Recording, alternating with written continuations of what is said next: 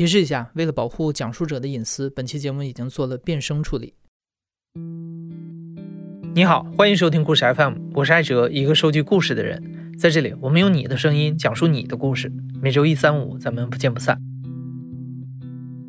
海淀黄庄是北京四号线地铁的一站，它指的是海淀区中关村附近的一片区域。这个地方虽然不大，但对于北京市乃至于全国的孩子家长来说，海淀黄庄就是教育界的耶路撒冷。因为这附近散落着几所全国闻名的重点中小学，也集中着不少师资优质的补习机构。这几年来，媒体上出现过不少关于海淀妈妈、黄庄妈妈的报道。这些妈妈通常是受过良好的教育，也拥有不错的经济实力或者是人脉资源。外界讲起他们的鸡娃事迹啊，说他们为了孩子的前途殚精竭虑，个个都像打了鸡血。可是现实当中，这些家长到底是什么样子的？他们是出于什么样的原因选择了这样完全围绕着孩子的生活？他们对于自己和孩子是怎么想的呢？今天我们就找来了一位海淀黄庄的妈妈，她有一个儿子叫重阳，今年十二岁，是海淀区某著名重点小学的五年级学生。你可以从今天重阳妈的讲述里了解一位海淀妈妈的真实状态和想法。我是重阳妈，今年三十八周岁了，都好可怕，都三十八周岁了。孩子今年十二岁，已经是第一个本命年了。在北京生活已经生活了十六年了，我可以这么跟你说，就从一年级到五年级，我非常自信的说，我的孩子没有虚度过一天，连玩儿都是用碎片时间凑起来玩的。我就是到现在为止，我觉得这一点是我还比较引以自豪的，就是我觉得一个优秀的家长，他一定是一个优秀的时间管理大师。一个优秀的孩子也一定有一个优秀的时间管理大师的家长，把孩子的时间管理好，时间真的就跟海绵一样，挤一挤都能挤出来。我先说周六周日吧，就现在的周六周日，从三月一号开学以后是什么样的状态呢？周六上午是他半天休息的时间，他可以睡一个懒觉，他这个懒觉大概也是睡到八点半尾，差不多起来。起来以后洗漱，吃完饭，我想让他过一个悠闲的上午，他就会先看一会儿书，然后他会玩四十分钟的游戏。这个是我答应他的，因为男孩儿他们之间实际上交流更多的，实际上话题之一就是游戏。你不玩游戏，你走不到这个孩子中间。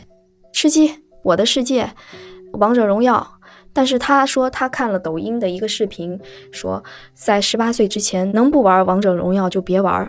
说只要一入王者荣耀，你就再拔不出来了。所以他听完这一句以后，他说：“我为了不让自己上瘾，坚决不去碰那个游戏。所以我碰的就是《我的世界》和《和平精英》。上午就会玩四十分钟的游戏，这样的话就到十点半，然后他会休息休息。我让他让看看窗外，窗外看完以后，十一点多就会吃饭。在吃饭的时间，十一点如果开始吃饭的话，他就要听故事。”利用喜马拉雅这个听，他已经听了好几本的世界名著了，包括什么《堂吉诃德》啊、《驴皮记》啊，还包括就是像初中什么需要阅读的书单啊。我按的那个书单，就在这么多年里头，利用这个周末吃饭的时间，已经听完了很多很多书了。然后到一点开始就要上课了，一点到四点是一节三个小时的数学课、奥数课。这个时间呢，我可以休息，这三个小时他上课，我就赶快睡觉。等到四点上完课以后呢，我也整装待发了。我马上拉着他出去骑自行车，基本上绕的三环骑一圈，回来是五点半左右。五点半回来，我父母是会帮助我，他会给孩子做好饭。他利用二十分钟的时间把饭吃完。五点五十上英语课，一直上到八点半。英语课上到八点半以后，他会休息半个小时。吃点东西，然后九点开始接着做今天英语课的作业。因为英语，我希望他趁热打铁，今天学完的单词，今天晚上把作业赶快做完，可能对他这个印象的加深会更效果更好一些。这样这一天周六一天就完成了。周日的八点半到十一点是上另一个机构的数学奥数课，一个下午的时间，我可能还会再带他出去爬爬山。或者他打打球，或者骑自行车，或者跟同学约好来家里头玩儿。下午还要做一做他的家庭作业。晚上六点半开始上科学课，一直上到八点。八点以后还要我还要让他做一做头一天的那个奥数题，然后到晚上十点洗漱睡觉。所以他两天基本上来讲是满满当当的。可以这么讲，就是说我基本上就没有太浪费过他的时间，不像我小时候每天都在数日子，在浪费光阴。他现在每天都排得非常满。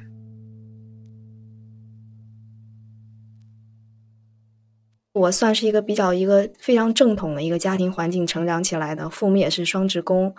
但是呢，我现在孩子会有时会问我说：“妈妈，你给我讲点你小时候有趣的事儿吧。”我就会去回忆，但是我就发现我的童年好像似乎是空白的，基本上就是那么一个很单调的这种童年的这个成长的环境，非常平淡。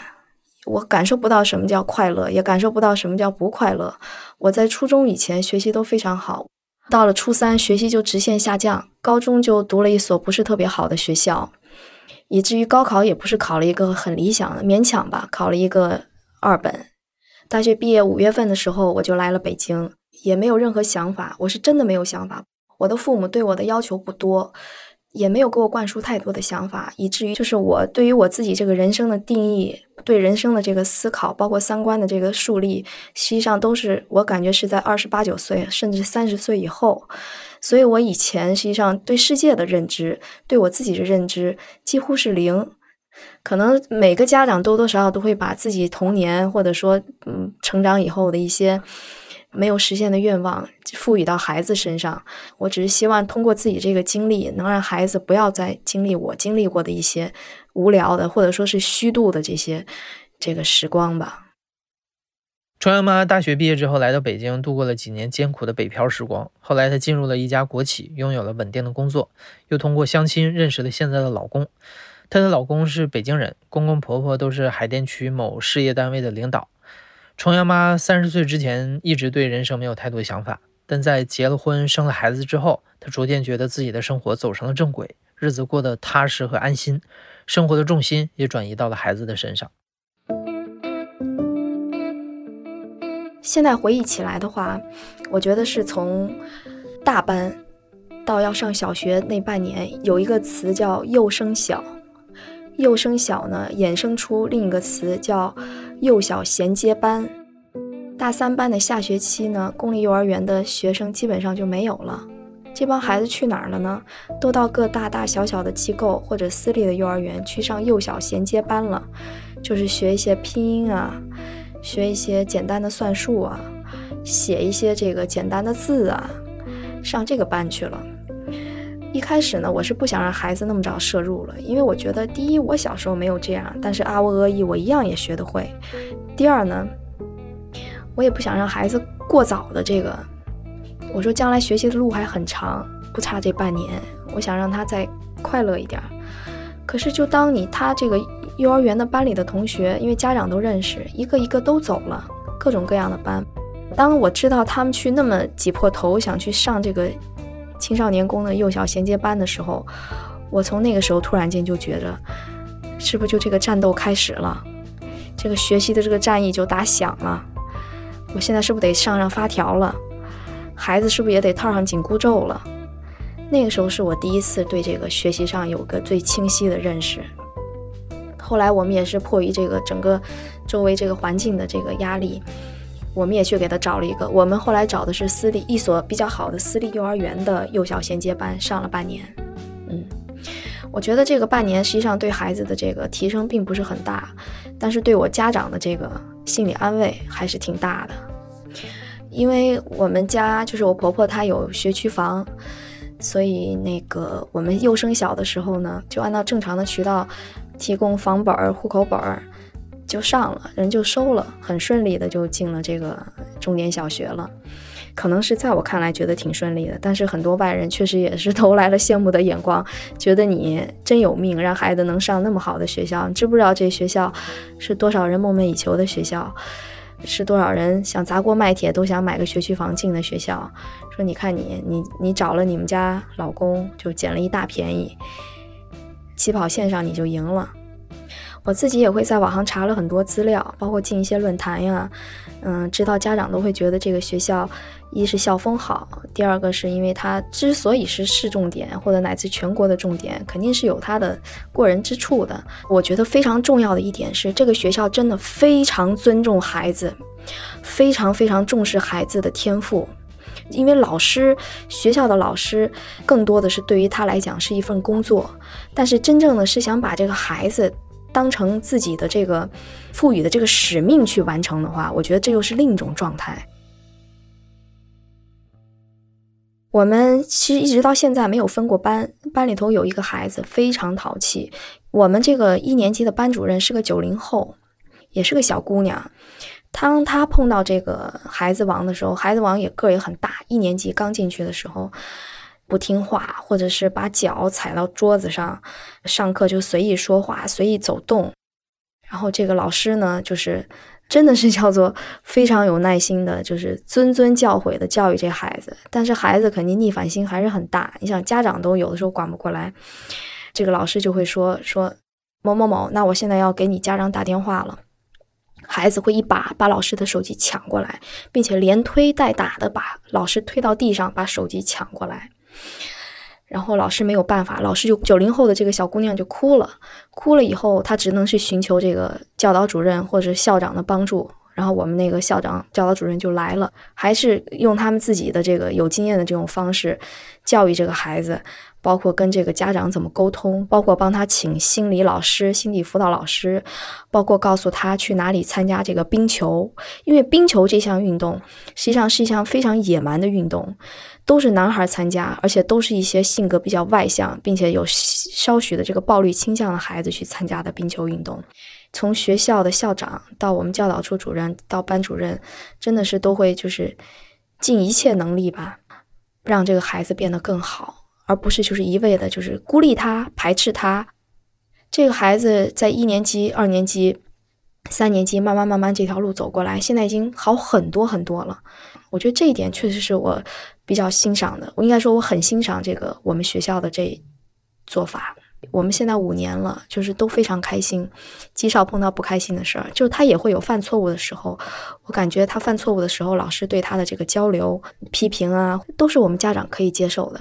嗯，学校也非常非常重视家长的想法，会通过各种各样的渠道采纳家长的建议和意见。因为我以前我们孩子学钢琴，我的这个孩子的钢琴老师就跟我们说，天幼儿园因为都是一些高干子弟的孩子在那儿，所以他们那个怎么判断这个学生的家长有没有钱呢？老师会去翻那个孩子的衣服领的，看看里边那个商标是什么牌子的衣服，以此来判断这个学生。家庭的条件，这点我是很接受不了的。我听说小也是这样，但是我们 挺好的，因为知识分子的家长多，大家不攀比，这一点也是我感到挺庆幸的一件事儿。我身在一个这个全国的重点小学，但是我们孩子和家长之间的攀比之心并不重，家长的素质都很高，不会说就完全被这个金钱束缚住，还是比较正能量的吧。家长，嗯。我我们班家长构成还是中科院的这个研究员多，嗯，学历都还都还不错。如果是本科的话，至少也都是北大、清华或者人大。包括我们每一次的集体活动，实际上都会有家长牵头来做，他们都是利用自己手中的资源。你看，我们最近的一次这个班级聚会是在三月一号开学，开学的前一天。这个同学的妈妈呢，她是在中国一个非常有名的一一个大外企做过公关。然后她现在也是中国非常有名的、为数不多的做公关的这个一把好手。他就说：“那好，我来组织。”最后我们就选了一个非常大的一个会议中心，大概去了全班去了三分之二的家长和孩子，从上海请来一个非常专业的这种团建的一个队伍。带领我们做了好多这种室内的团建的活动，有亲子互动的项目，有这个孩子之间的游戏，就是还穿的专业的队服，红黄蓝绿队，然后各种标语、各种旗帜，整个感觉整个活动非常专业，非常有组织。我也觉得挺庆幸的吧，有这么一个就这种好的氛围的家长。重阳妈认为，即使是把孩子送进了全北京数一数二的好学校，家长这边也不能放松。这个意识是在学校的一次家长会当中树立起来的。当时，一位很有经验的数学老师告诉在座的家长：“你们不要听那些鸡汤讲静待花开，孩子没有静待花开，只有家长不停的浇灌，它才会开。习惯的养成非常重要，三年级再不养成就晚了。”这番话好像给重阳妈打了鸡血，她意识到孩子真的不能放任。一定要去约束他，给他规定好一条正确的轨道，并且随时监督，让孩子养成好的学习习惯。从一年级开始，我们就上数学和语文，后来慢慢越来越多，越来越多。现在还多加了编程、围棋。编程对于将来孩子，不管是从思维能力方面，还是在升学的这个优势方面，都是有很大的帮助的。编程这一块，我们就摄入晚了。如果能早一点介入，比如说一年级、二年级就开始介入编程，我们是等于四年级才开始介入，稍微就有一点晚了。他已经习惯这种紧凑的日子了。我觉得这个事情就是这样，就像温水煮青蛙。实际上，当你把他搁置到这个环境里来的时候，他觉得这就是他的生活，他不会对他的生活有所抵触。我只是在慢慢的加量，慢慢的加量。他在这个适应的过程中，实际上他是反应很慢的。第二呢，我很自信的说，就是我对于他时间的管理管理的非常好，玩儿我也让他玩儿，我不是说一个死板的母亲，我就只能让他学，不能让他玩儿，那样孩子也受不了。但是一定有那样的家长啊，也一定有那样认真的学的孩子，但是我的孩子不是，再加上他周围的孩子也都在学，不管是学的多学的少，所以孩子一提起来，哎，你今天上这课吗？说我不上，我明天上，那他知道了啊，你也在上，只不过你不是现在上。孩子学习上的竞争呢？我用一件事儿来说吧，就是我一个高中同学，他现在是在深圳的一所高中当高中的英语老师。他前段时间来北京学习呢，来我们家，他也是想跟我的孩子，就是看这个好学校的孩子是个什么样的这种生活状态，在我们家住了两天，然后跟孩子有了一个比较深入的交流。他问我们孩子说：“你们班里的学生是不是都，嗯，学习任务都特别紧啊？”我儿子说，都差不多，都大部分都这样，都得在外头报班儿。说那你们就这么学，不是都学成了书呆子了吗？我儿子回答他说，不是啊，我们班同学学习越好的体育越好。我这个高中同学说，那你们平时学习就没有时间看书了呀？他说，我们会用下课的时间去看书。呃，会挤出自己的类似像碎片时间去看书，就是我们想去做到的事情，我们一定会挤出时间去做的。环境对人的影响太大了，就是孩子跟孩子之间的这个成绩是会比的。一直到现在，他回来也会跟我说啊，我这题我扣了三分，谁谁谁扣了四分，说那个谁谁谁太差了，说没救了，又扣了那么多分，说还怎么学啊？再学也学不好了。他们也会有一种这比较，都是比学习。在海淀的教育竞争江湖当中，有六所中学大名鼎鼎，全北京的小学生都挤破头的想进去。他们有一个共同的名字，叫做海淀六小强，分别是人大附中、北大附中、清华附中、幺零幺中学、十一学校和首师大附中。这六所中学承包了海淀百分之九十以上的高分段和清华北大录取名额。成功进入六小强被称为上岸。家长中流传的说法是，一旦拥有了一张六小强的入场券，孩子未来的人生就有了很大的保障。据统计，二零二零年北京六年级的小学生大约有十四万人，而最终能进入六小强的只有百分之一左右，僧多粥少，小升初的战争就分外的惨烈。所有有志于上六小强的孩子，大概从四年级开始就要接受大规模、高强度的训练和准备。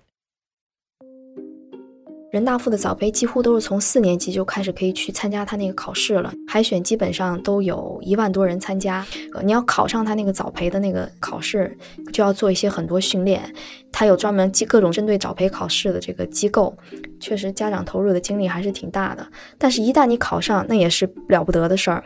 早培分三步，第一步你是先海选去参加这次早培，就要初试。初试大概一万多人呢，最后能留下来两千多人，也叫所谓我们俗称的叫入营。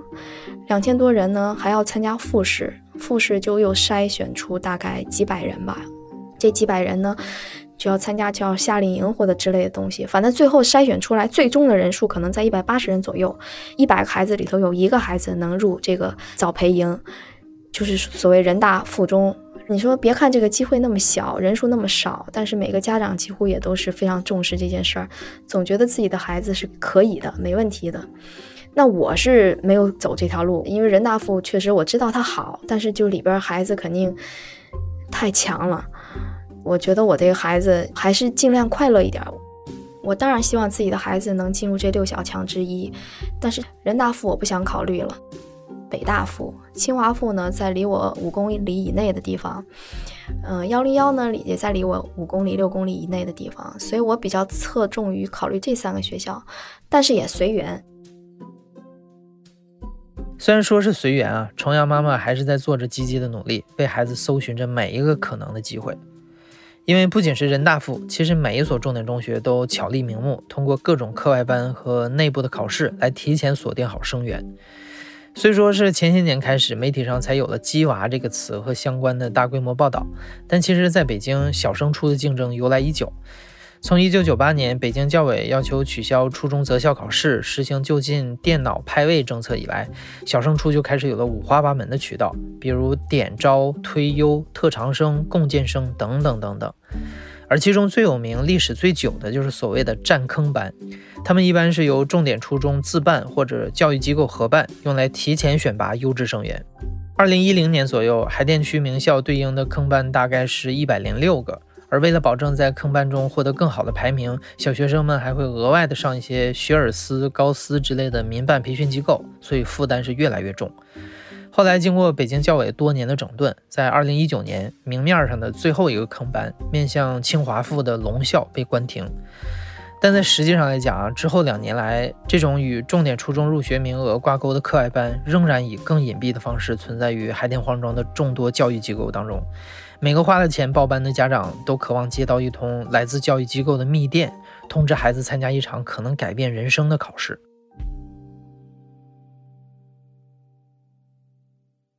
像清华附的小升初，可能会在五六月份会有一次，就是相对内部一点的吧。他也许会通过机构，也许会通过学校的推荐，会给这些他想要的孩子的家长打电话，然后给他们参加一次内部的一次考试。突然之间给你打电话，说让你孩子明天晚上七点半到哪哪哪去参加三模考试。我们家长要是多问说，哎，是什么是什么考试啊？这考试有什么用啊？一般前台都会跟你说。说你来就行了，能通知到你就已经不错了。越什么都不告诉你，家长可能会越谨慎，越觉得这个机会难得，谁也不敢拿孩子的前途开玩笑，基本上都会克服万难去参加这种考试。我们也参加过两次，但究竟考了多少分儿，然后这个究竟这个成绩流向是哪儿，我们家长一无所知，也不知道这个机构到底是。真真假假是到底是在干什么？家长也搞不清楚。但就算是搞不清楚，家长也不想错过任何一次的可以小升初的这种机会。你看，我现在为什么数学给报了两个班？因为我想两个机构就会有两个机会。比如说，我这个机构挂钩的是清华附，我这个机构挂钩的是幺零幺，他们也就跟那个分蛋糕一样，一块一块都分好了。所以对于家长来说，你想掌握更全面的信息，你只能多报班儿。报更多的高端班儿，你才能掌握更全的信息。重阳妈妈告诉我们，从儿子上了五年级以来，课外班的费用比低年级时翻了一倍，一个学期要三五万，而一年就要小十万。笼罩着学生家长的焦虑啊，其实很大一部分就是这些教育机构煽动起来的。家长越早开始焦虑，培训机构就越容易赚钱。这段时间，国务院教育督导委发布了校外培训风险的提示。北京也开始率先严查教育培训市场，这也许有利于培训行业的规范，但是教育内卷的氛围可能很难发生什么实质性的改变。在采访的最后，我们的制作人也问了重阳妈，教育孩子这些年来最焦虑的是什么时候？重阳妈笑笑说，最焦虑的时刻还没有到来，也就是真正小升初的时候。也许只有等儿子顺利上岸之后，重阳妈才能有时间做一些自己想做的事儿。回想这十几年来，在国企稳定又清闲的工作，确实给重阳妈争取了更多关注和教育孩子的时间。她从没有后悔过为了孩子所付出的精力。但是每个女性在做妈妈的同时，也是一个独立的人，她也渴望能实现自己的社会价值。而且谈到吉娃，媒体中提到的大多数都是海淀妈妈，从来不是海淀爸爸。爸爸在孩子教育中常常是缺失的。当代女性在家庭和事业之间努力维持着微妙的平衡。有些选择也确实是无奈之举。我身边有一个家长，他有一天呢，就在群里边，在我们那个大群里边，那应该是读二年级的时候，就埋怨他们班里的老师，说这教的什么呀？这数学根本不能那么教。他自己是清华毕业的，这妈妈，然后他说不行了，说我得去辞职了，说辞职以后我自己教。他真的就辞职了。然后我当时就有一个想法，就是你说你。你作为家长，但是你你首先你也是一从一个学生成长起来的，你也拼尽了全力考上了清华，但是你现在，你为了这个孩子，你把自己清华大学毕业的这种光环全部都卸下来，去给孩子辅导作业，那你把孩子就算辅导好了。上了清华，将来再重蹈你的覆辙，那你人生的这个目标，你考清华的目标又是什么呢？这不就是一个这种乏味的这种轮回吗？所以我才觉得说，其实上，就作为妈妈，还是应该有自己的工作，谁不希望自己事业成功啊？孩子现在慢慢走上正轨了，我就想呢，如果他小升初以后，我是不是能在自己的这个工作中再找回一点自我？我觉得快四十，四十岁也不晚。就是我希望我能跟孩子一起共同成长。实际上，家长的榜样是无穷大的，孩子是真的会学的，因为他现在越来越高，他可能再过两三年就会跟我一样高。那我们两个人更能当朋友相处了，他懂的东西更多了，他可能会给你聊的更多。如果你自己没有一个更好的成长，你自己没有更好的这个脑袋充实自己的话，你可能会慢慢慢慢跟他聊不上来，就会形成所谓的代沟了。我不希望我跟他孩子有代沟，我觉得能跟他成为朋友，我觉得也是就是一件非常美好的事儿。所以我希望我自己也成长。其实你有鸡娃那个经历，你激你自己，实际上效果应该是一样的。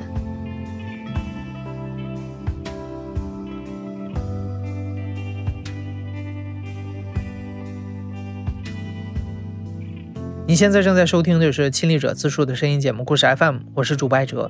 本期节目由刘豆制作，声音设计孙泽宇，实习生李世萌。感谢你的收听，咱们下期再见。